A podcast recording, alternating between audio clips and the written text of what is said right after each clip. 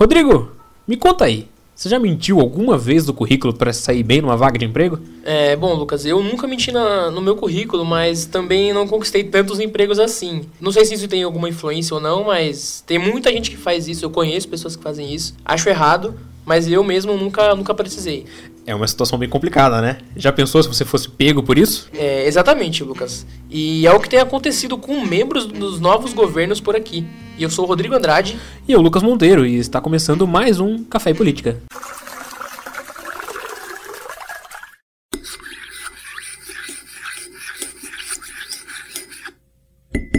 Muito bem, a polêmica que voltou a ficar em alta na última semana foi o caso das famosas mentirinhas encontradas nos currículos de figuras públicas como governadores, ministros e até cientistas. É, e antes de nós começarmos essa conversa, eu acho importante ressaltarmos um dado a respeito disso. Lucas, você sabia que cerca de 75% dos brasileiros mentem em seus currículos? Ô louco, esse é um número alarmante, eu acho, na verdade. Pois é, e um levantamento feito pela DNA Outplacement analisou durante seis meses mais de 6 mil currículos enviados para departamentos de recursos humanos de 500 empresas ao longo de 2018.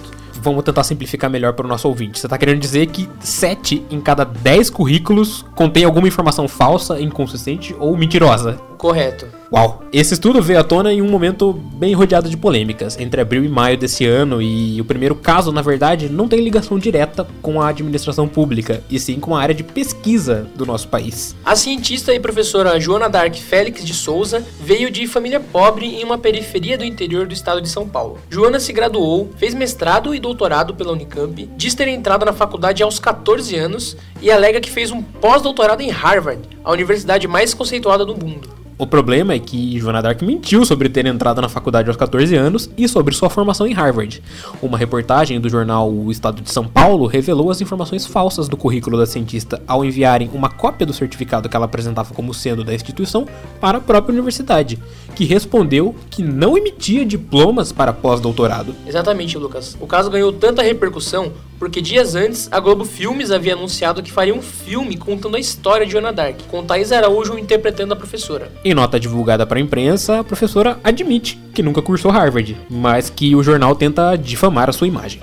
A senhora fez ou não após o pós-doutorado em Harvard? Se foi à distância, então não é. Não, eu não, che- não fui aluna efetiva, não. Não fui aluna efetiva. Então a senhora não. não fez. Não, então, então, então digamos que não, não fiz. Então, não sou, não Então fui a senhora mentiu no seu efetiva. currículo Lattes. Não, eu tive orientação à distância. Então, já agora, eu tô te falando agora, se isso não é válido, então quer dizer que não fiz. E o fato é que políticos e figuras públicas que não deveriam se surpreender de ter suas vidas vasculhadas também não hesitam em florear suas carreiras.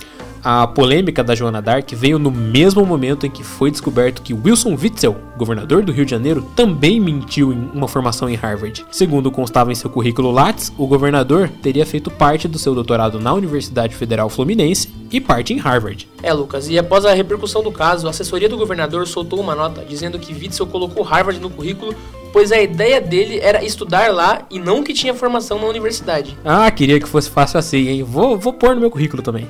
E, Rodrigo, é, acho que cabe um pequeno parênteses aqui para explicarmos o que, que é a plataforma de currículo Lattes, né? Com certeza, Lucas. Lattes é um sistema de currículo digital criado e mantido pelo Conselho Nacional de Desenvolvimento Científico e Tecnológico, o CNPq, que é um órgão vinculado ao Ministério da Ciência, Tecnologia, Inovações e Comunicações. A plataforma integra as bases de dados curriculares, grupos de pesquisa e instituições em um único sistema de informações das áreas de ciência e tecnologia. Mas, Lucas, é, essa não é uma história tão recente assim. Em 2009, há 10 anos atrás, quando já se especulava os possíveis candidatos à corrida presidencial de 2010, a revista Piauí foi atrás da então ministra da Casa Civil, Dilma Rousseff, e traçou seu perfil. Nele foram constatados que no currículo Lattes de Dilma, ela era mestra e doutora em economia pela Universidade Estadual de Campinas, a Unicamp. Em partes, a situação de Dilma é até verdadeira. Ela cursou todos os créditos do mestrado e do doutorado, mas segundo ela própria, não teve tempo de defender as teses. E mais recentemente, em 2017, outras situações como essas causaram polêmicas.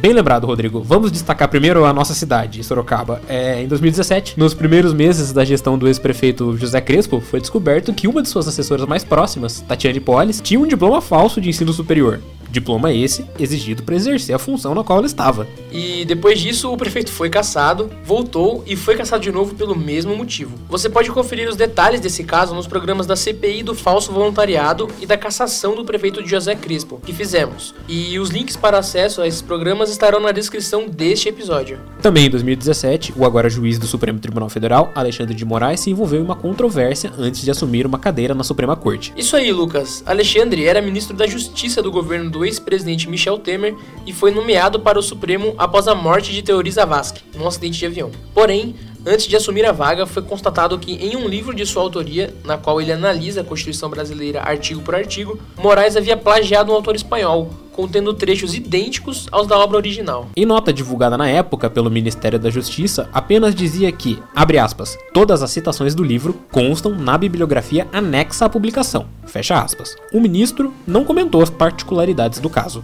É, Lucas, e a questão foi levada até a Comissão de Ética da Faculdade de Direito da Universidade de São Paulo, na qual Moraes é formado e professor licenciado. A comissão, então, decidiu que não havia evidência de plágio e em sua decisão afirmou, aspas, Analisamos todos os ângulos da questão, ouvimos especialistas, demos o parecer e constatamos que não havia motivo para uma advertência, fecha aspas. E os casos de plágio também afetam o governo do presidente Jair Bolsonaro. Alguns de seus ministros também mentiram em suas formações. Vamos começar por baixo. No Congresso, a deputada federal Joyce Hasselman, que é do partido do presidente Bolsonaro, foi pega por plagiar 65 reportagens de 42 profissionais diferentes entre junho e julho de 2014, segundo o Sindicato dos Jornalistas e Profissionais do Paraná. Em entrevista ao programa Pânico, na Rádio Jovem Pan, a deputada justificou a situação e acusou o sindicato de armar contra ela por serem ligados à Central Única dos Trabalhadores, a CUT. SL. Guga, você tem alguma pergunta? Não, Joyce, eu, eu vi que você no, no bloco anterior disse que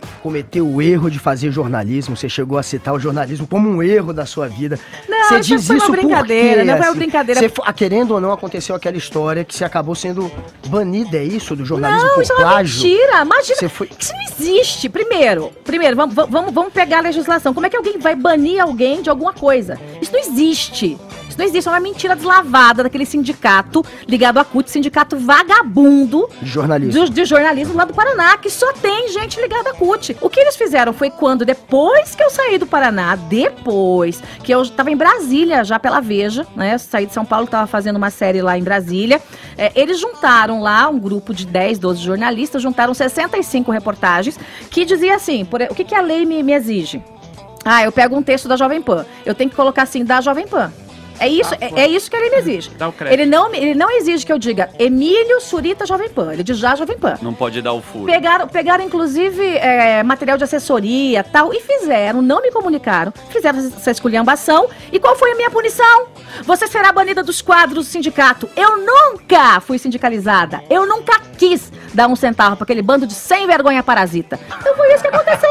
Porém, vale destacar que a justiça anulou a decisão tomada pelo Sindicato dos Jornalistas do Paraná. E eu trago uma boa notícia. O Augusto acompanhou a malandragem que esse sindicato sem vergonha de meia pataca fez comigo quando eu ainda estava na Veja fazendo lá um julgamento a revelia, inventando uma história de plágio. Tá aqui, minha gente, ação anulada. Para quem tá nos vendo pela internet, ai, mamãe, eu avisei, eu avisei que era malandragem, eu avisei, eu, eu avisei que não ia dar certo, eu avisei que eu ia na justiça e eu avisei que eu ia atrás de cada um de vocês, senhores mortadelas. Portanto, açãozinha anulada. Indo agora pro alto escalão do governo, a começar por Ricardo Salles, ministro do Meio Ambiente. Uma reportagem do The Intercept Brasil revelou que o atual ministro mentiu sobre sua formação ao se dizer mestre em direito público pela Universidade de Yale, nos Estados Unidos. É, e a informação passou a ser reproduzida em 2012, quando Salles assinou um artigo publicado no jornal Folha de São Paulo,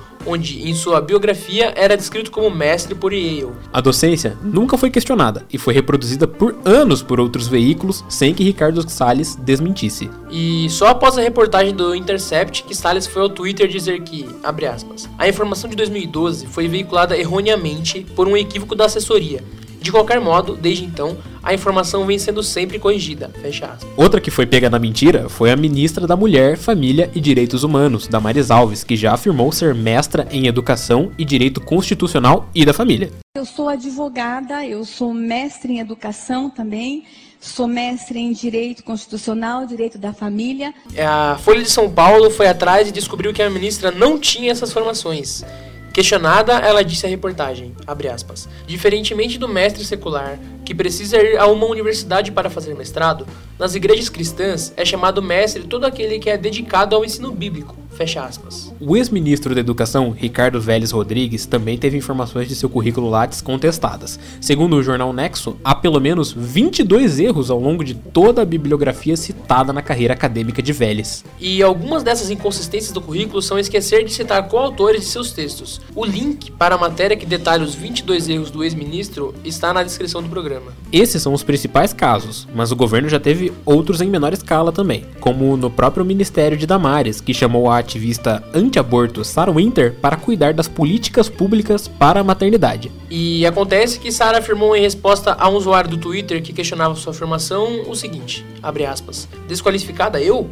graduação em Relações Internacionais, especialização em crimes na administração pública, experiência de quatro anos no campo da maternidade, conferencista internacional, agenda cheia até 2021 por toda a América Latina, Estados Unidos e Europa, três idiomas e só 26 anos. Fecha aspas. Porém, ao Tribunal Superior Eleitoral, Sara informou ter o ensino superior incompleto e mais tarde passou a, afir a, afirmar que era graduanda. E agora no Ministério das Relações Exteriores, o motivo de uma das primeiras crises do governo Bolsonaro, Alexandre Carreiro, foi demitido da Agência Brasileira de Promoção de Exportações e Investimentos, a APEX, pelo ministro Ernesto Araújo, pois foi descoberto que ele não falava inglês fluente, exigência oficial para ocupar o cargo e nem tinha a experiência necessária para o cargo. É, Rodrigo, a coisa tá feia para os nossos representantes na gestão pública. E nós só resolvemos fazer esse programa devido à última repercussão sobre mandatários e seus diplomas. Então vamos pegar um avião e vamos para o Rio de Janeiro, onde a BBC descobriu que o governador Wilson Witzel tem mais algumas modificações em sua carreira acadêmica. Segundo a reportagem, a dissertação de mestrado de Witzel tem 63 parágrafos copiados de outros seis autores, incluindo um artigo inteiro e a íntegra de um capítulo de outro texto. É, Lucas, e em nota enviada à BBC, a assessoria do governador disse o seguinte, aspas, Os trechos citados exemplificam a dissertação de mestrado apresentada pelo governador Wilson Witzel em 2010, que foi aprovada pela Universidade Federal do Espírito Santo. Como toda obra acadêmica, a tese de Witzel se utiliza de citações de diferentes autores e fontes que compõem a abordagem teórica sobre o tema. Fecha aspas. E no último sábado, dia 14, o governador foi ao Twitter falar sobre o caso e disse o seguinte, abre aspas, a respeito das reportagens sobre minha dissertação de mestrado, esclareço que o trabalho foi aprovado por uma banca de renomados professores da UFES, que avaliaram a análise feita sobre a proposta acadêmica dos estudiosos. Críticas são sempre bem-vindas para o aperfeiçoamento de um tema tão importante como a medida cautelar fiscal. Fecha aspas. E nós não sabemos como essas histórias dos currículos dos gestores públicos serão vistas. O caso Witzel só agrava mais a situação e põe em dúvida se essas pessoas realmente são capacitadas para exercerem as funções públicas que ocupam, não é, Lucas? Exatamente, Rodrigo. E a população, acho que ela espera um pouco mais de transparência acerca das qualificações das pessoas que vão decidir as políticas públicas que impactam diretamente em nossas vidas. Talvez seja a hora da gente questionar mais e cobrar atitudes desse pessoal para que deixem claras suas competências. E o Café Política de hoje fica por aqui. Você pode nos encontrar nas plataformas Spotify, Google Podcasts, Apple Podcasts ou qualquer aplicativo de podcasts. Queremos destacar também que o Café Política entrou na corrente do bem de divulgação de podcasts visando melhorar a plataforma. Então, se você não conhece a produtora Casa de Vó, recomendamos que você busque em seu aplicativo favorito os nossos outros programas, como o Chá com Literatura, o Maria Boleira e o Qual é a Boa? Além de outros casts que fazem parte da nossa corrente do bem de divulgação, como o Coqueiro Cast, do Marinaldo, o Otaqueira Cast, do Júlio César, o Hqueiros, do Diego, do Felipe e do Fábio, o Catatumbo Pod, do Davi, a mínima produtora de podcasts da Caroline Colpo, o Linha de Fundo do Guilherme e o Camicast do Rafael. É isso, Lucas. Muito obrigado a todos pela audiência e até mais.